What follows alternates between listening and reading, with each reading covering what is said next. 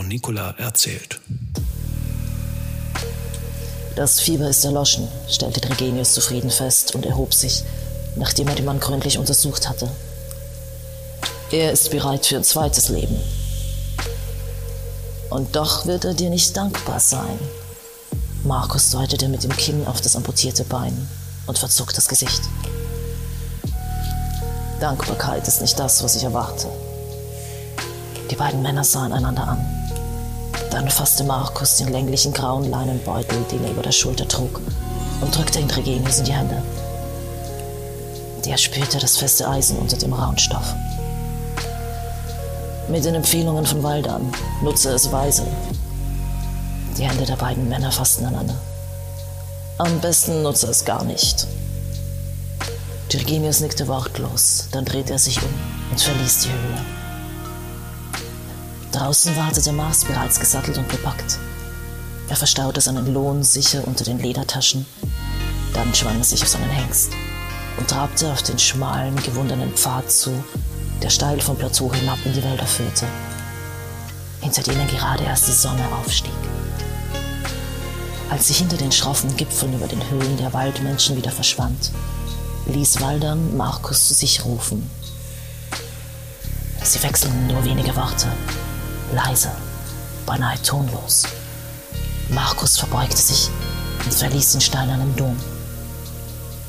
Kurz darauf nahm er begleitet von einem Dutzend der besten Reiter seiner Generation und bewaffnet mit Bögen, Äxten und Schwertern die Verfolgung auf.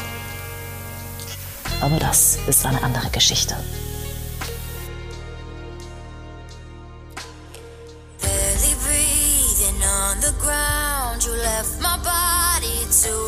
Stell dir eine Welt vor, in der die Gesetze deiner Vorfahren nicht mehr gelten, in denen es keine Grenzen mehr gibt keine Regeln.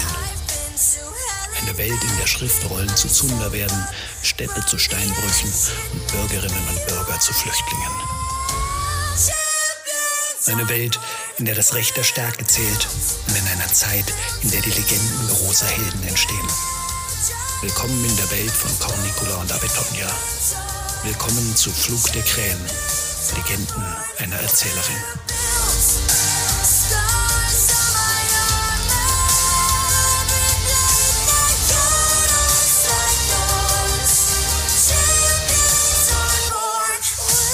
Castel Batavis, Anno Domini 468, am Tag vor den None des Septembers. Applaus, Applaus. Man kann es kaum erwarten, diese andere Geschichte auch noch zu hören. Auf der Treppe, die in den großen Speisesaal hinunterführte, stand plötzlich ein hagerer alter Mann in einer hellen Leinenkutte. Seine kleinen Augen funkelten amüsiert, während er die letzten Stufen hinabstieg und dabei einige Male in die Hände klatschte. Sehr hübsch erzählt, meine Liebe, sehr hübsch. Alle, die mit uns an den langen Tischen saßen, fielen sofort in den Beifall des Alten mit ein. Auf ein kurzes Zeichen seiner Linken verstummten sie wieder.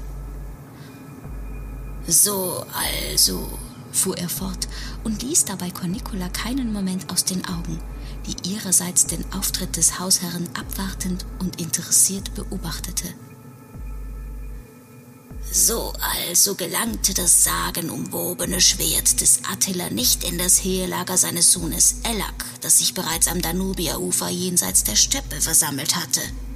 So konnte der Sohn die Macht des Vaters nicht übernehmen, verlor die Schlacht am Nedao und der Welt blieb ein weiterer Ansturm der Hunnen erspart. Habe ich jetzt etwa schon zu viel verraten? Theatralisch klatschte er sich mit einer Hand auf den Mund, während er sich uns in kleinen Schrittchen langsam näherte.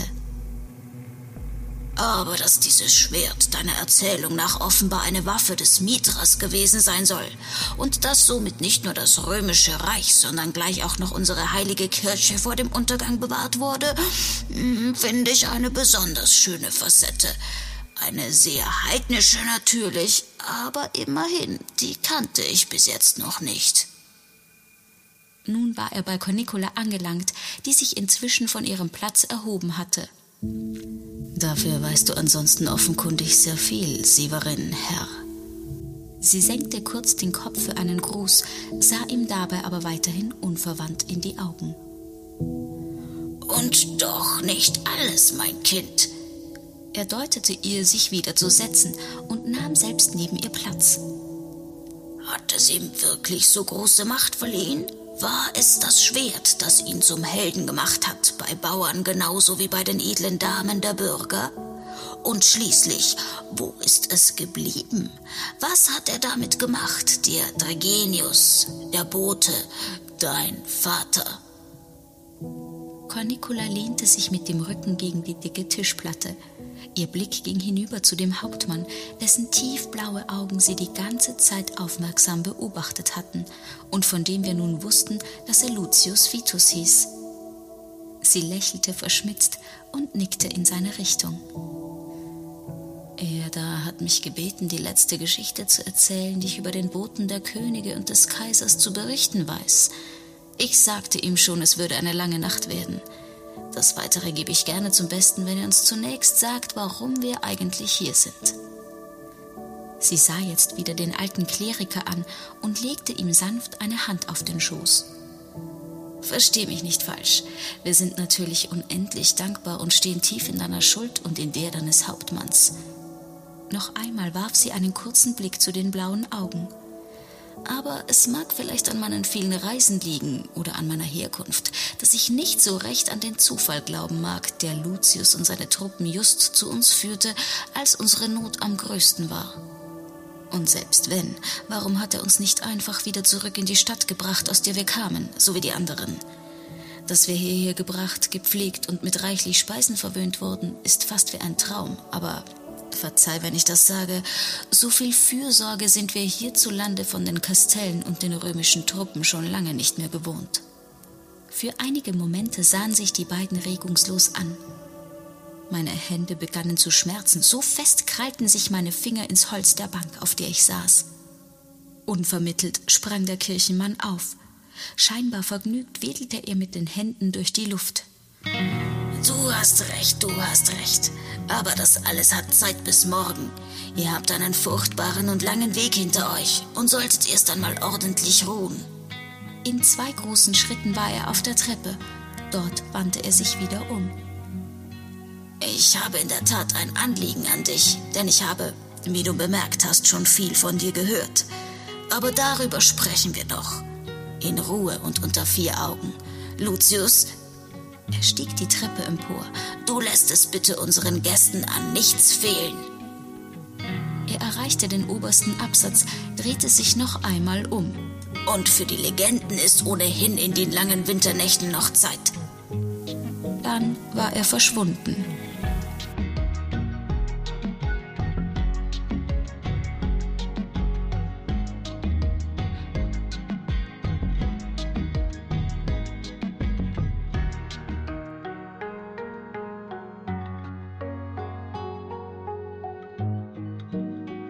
Batavis war eine Stadt. Auch von Stanakum und von meinem Geburtsort hatten wir immer als Städte gesprochen. Aber jetzt erkannte ich zum ersten Mal, dass sie nur Ansammlungen von mehr schlecht als recht zusammengezimmerten Häusern und Höfen waren, auf und aus Resten der Behausungen früherer Generationen errichtet, ohne Struktur und alles in allem so klein im Ausmaß, dass man wenn man gut zu Fuß war, von einem Ende bis zum Brunnen in der Ortsmitte eilen konnte und wieder zurück, ohne dass im Herd daheim ein neues Scheit eingelegt werden müsste. Hier in dieser Stadt, in dieser richtigen Stadt war alles groß und lang und hoch und unüberschaubar, verwirrend und vor allem beinahe alles aus solidem Stein. Hineingeritten waren wir in der frühen Nacht, so dass ich nur Umrisse und Licht in vielen Fenstern gesehen hatte.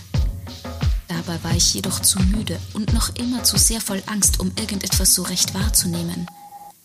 Als wir aber dann am nächsten Morgen in die warme Herbstsonne hinaustraten und ich die Augen zusammenkniff, um mich an das helle Licht zu gewöhnen, erstarrte ich geradezu, als ich sie wieder öffnete und das Gebäude zum ersten Mal sah, in dem wir die Nacht verbracht hatten. Noch nie zuvor hatte ich ein Bauwerk von solcher Höhe gesehen. Ich musste meinen Kopf in den Nacken legen, um zu dem rot leuchtenden Ziegeldach schauen zu können, das den mittleren Trakt der mächtigen Villa bedeckte. Du bist noch nicht viel rumgekommen, was? Cornicola lachte, als sie mein Staunen bemerkte. Na, dann schauen wir uns doch mal um. Ich war auch schon lang nicht mehr hier. Sie nahm meine Hand und wir begannen durch ein Labyrinth zu schlendern, in dem ich mir schon nach kurzer Zeit sicher war, mich für immer sofort zu verirren, wenn sie mich nur kurz losließe. Aber das tat sie nicht. Wir kamen auf eine Straße, die so breit war wie der ganze Stadtplatz in Stanakum. Und sie war vollständig mit hell leuchtenden Steinplatten gepflastert. Ich konnte nicht anders. Ich musste mich bücken und mit den Fingern über die glänzende Oberfläche fahren. Was ist das? Ich sah zu Cornicula auf, die amüsiert den Kopf schüttelte. Das ist Marmor.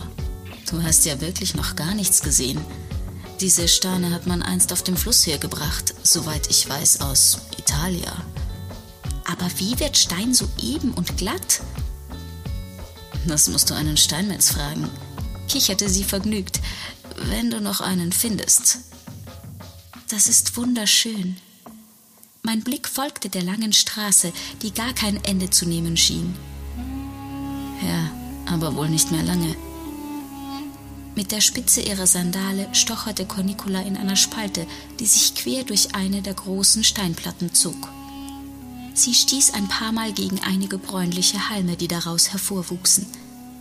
Ich sah sie erstaunt an, verwundert, wie sie angesichts dieser Pracht wegen ein paar Grashalmen so verächtlich tun konnte.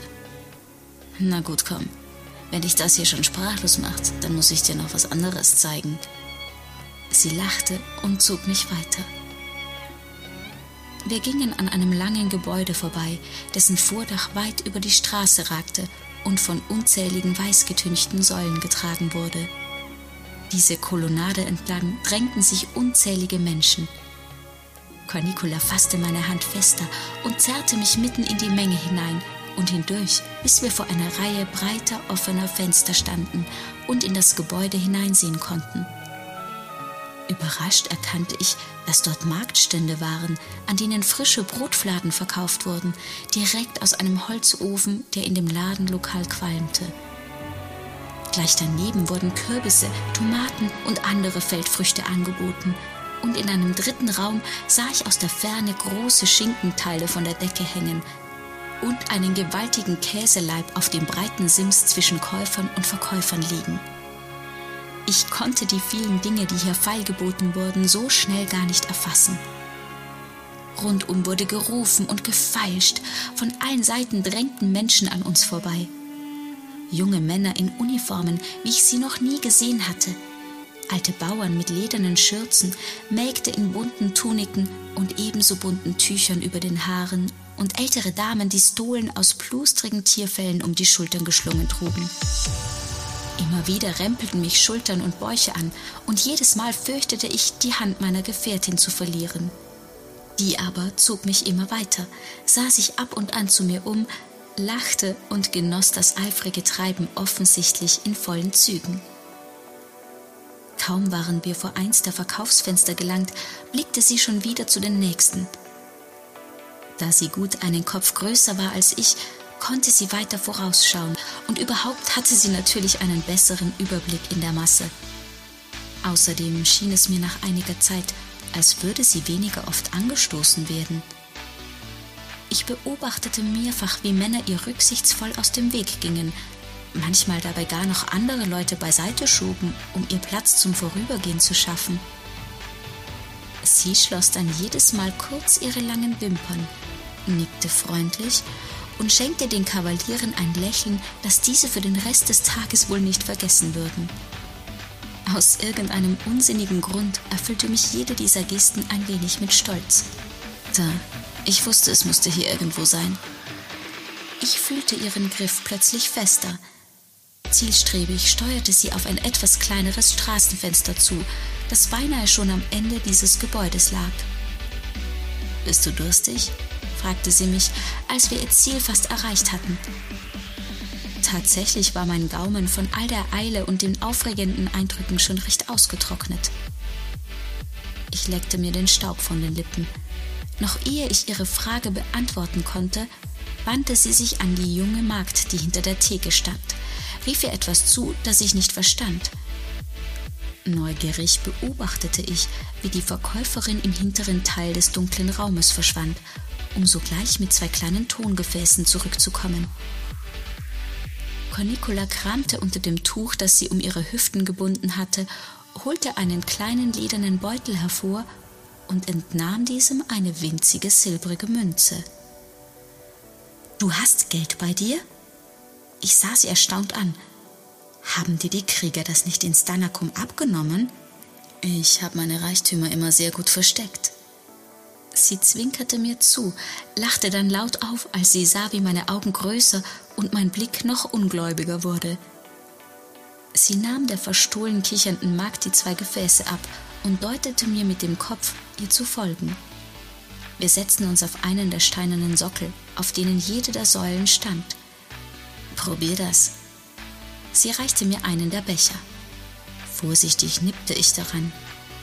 Die Flüssigkeit war kalt, eiskalt sogar, und während ich kurz darüber nachdachte, dass es wohl einen sehr tiefen Keller unter dem Markthaus geben müsste, versuchte ich mich an den Geschmack zu erinnern. Das ist Minzkraut. Ich strahlte Cornicola an, stolz, endlich einmal etwas nicht nicht zu kennen. Das hat meine Tante gekocht, wenn ich. Beinahe wäre mir das Getränk aus der Hand gefallen. Ich sah die Alte hinter mir stürzen, hatte das Dröhnen der Hufe wieder in meinem Kopf. Ich hielt mich mit einer Hand an der Säule fest, starrte auf die Marmorplatte vor mir, den Blick verschwommen. Nach einer Weile vernahm ich Cornicola wie von weit weg. In Stanakum wartet niemand mehr auf dich, oder? Ich schüttelte wortlos den Kopf, hörte sie mit ihrem Becher gegen den meinen stoßen und sah zu ihr. Auf deine Tante. Sie hob ihren Tonkrug etwas in die Höhe, setzte ihn an die Lippen. Schnell tat ich es ihr gleich und ließ den ganzen Inhalt auf einmal in meinen Mund laufen. Ich spürte die Kühle meine Kehle hinabrinnen, sich ausbreiten, und es kam mir vor, als würde es sogar das Brennen in meinen Augen lindern. Wir tranken, schwiegen. Dann erhob sich Cornicola, strich mir dabei kurz über mein Haar und half mir auf. Gehen wir weiter. Es gibt noch so viel zu sehen.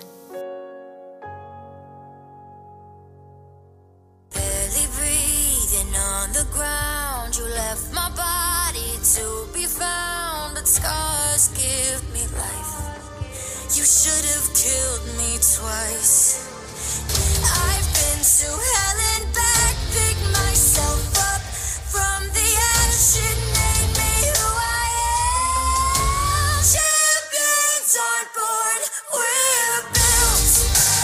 Der Krähen, Legenden einer Erzählerin. Der Histofiction-Podcast mit Ingeborg Mamala als Cornicula und Alexandra Kläuber-Karner als Abitonja. Buchregie und Produktion Daniel Karenson.